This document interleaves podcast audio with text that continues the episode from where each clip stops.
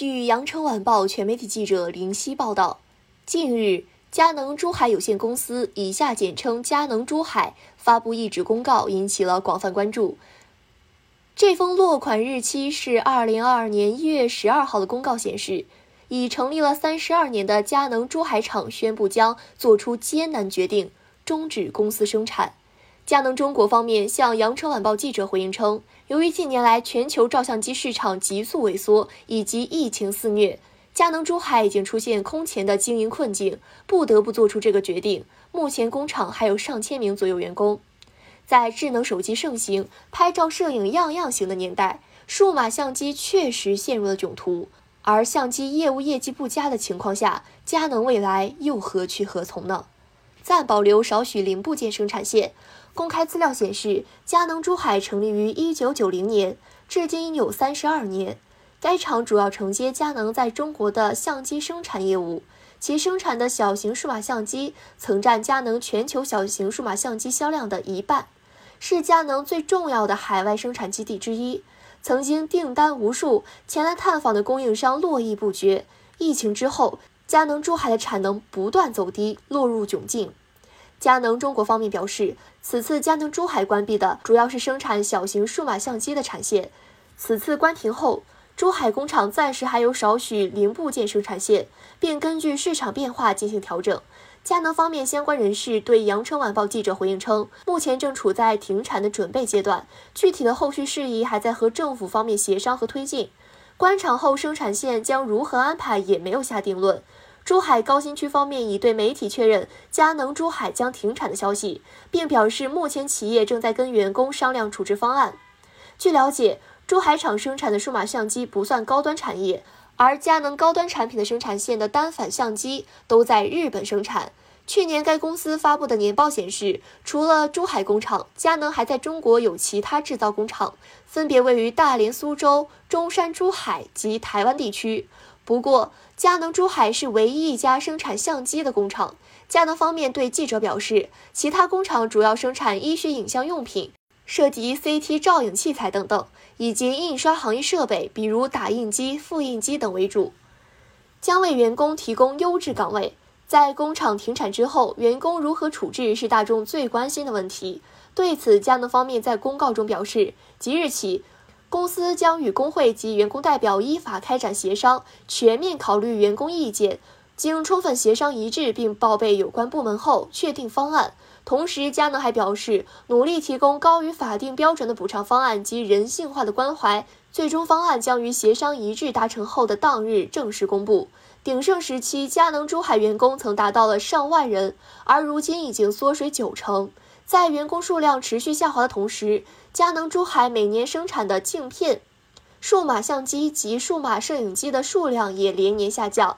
经过一番努力后，仍无济于事。根据佳能珠海2020年环境报告书中显示，截止2020年底，公司投资总额2.2亿美元。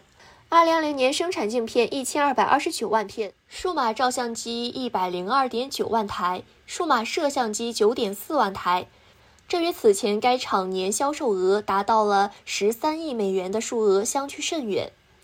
据了解，珠海市高新区管委会方面目前已介入协调企业与员工之间的方案协商。有消息称，目前已有多家企业提出上千个岗位。佳能方面称，在管委会的支持下，努力协调员工就业安置，成立专门组织，积极提供同区域优质岗位。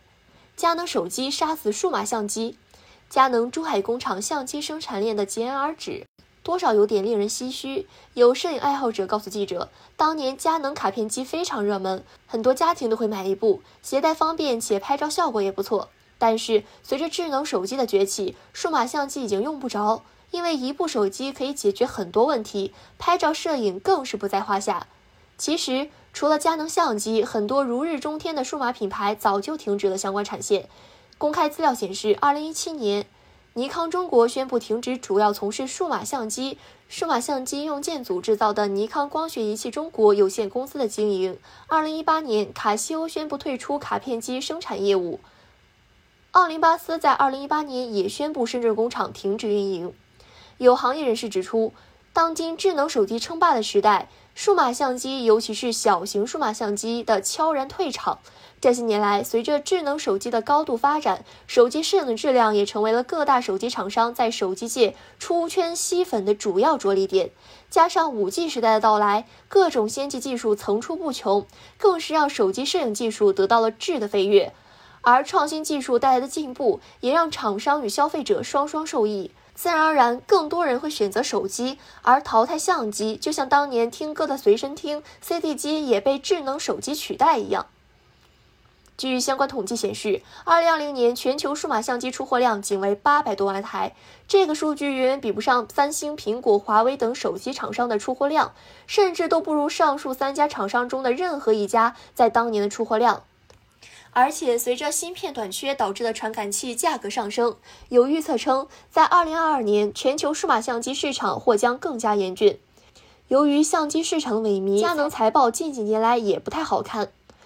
数据显示，佳能净销售额已连续三年下滑，由2017年的4万亿日元下至2020年的3.2万亿日元，经营利润也经历了连续两年的下跌。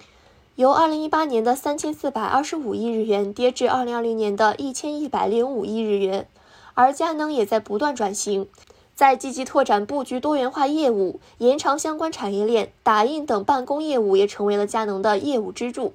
据佳能集团发布的2021年第三季度财报数据显示，佳能的打印业务领域实现营收4592亿日元。同比增长百分之六点八，影像业务领域实现营收一千五百三十八亿日元，同比增长百分之九点三；医疗业务领域实现营收一千一百五十七亿日元，同比增长百分之九点八；产业设备等业务领域实现营收一千三百零四亿日元，同比增长百分之二十五点六。公开资料显示，到二零二零为止，印刷业务已占公司年度总营业额的百分之五十七点一。有分析认为，在影像业务领域，佳能高端单反需求量仍然庞大。网络摄影机受到疫情影响，其多样化用途需求也在不断增加。近年来，医疗影像也成为了佳能的着力发力点，市场份额也在不断扩大。行业观点认为，在高速发展的经济浪潮中，企业如何握好手中的船桨，顺应时代潮流，冲出重围，不仅是佳能需要思考的问题，也是未来各大企业需要深思的问题。感谢收听羊城晚报广东头条，我是主播佳田。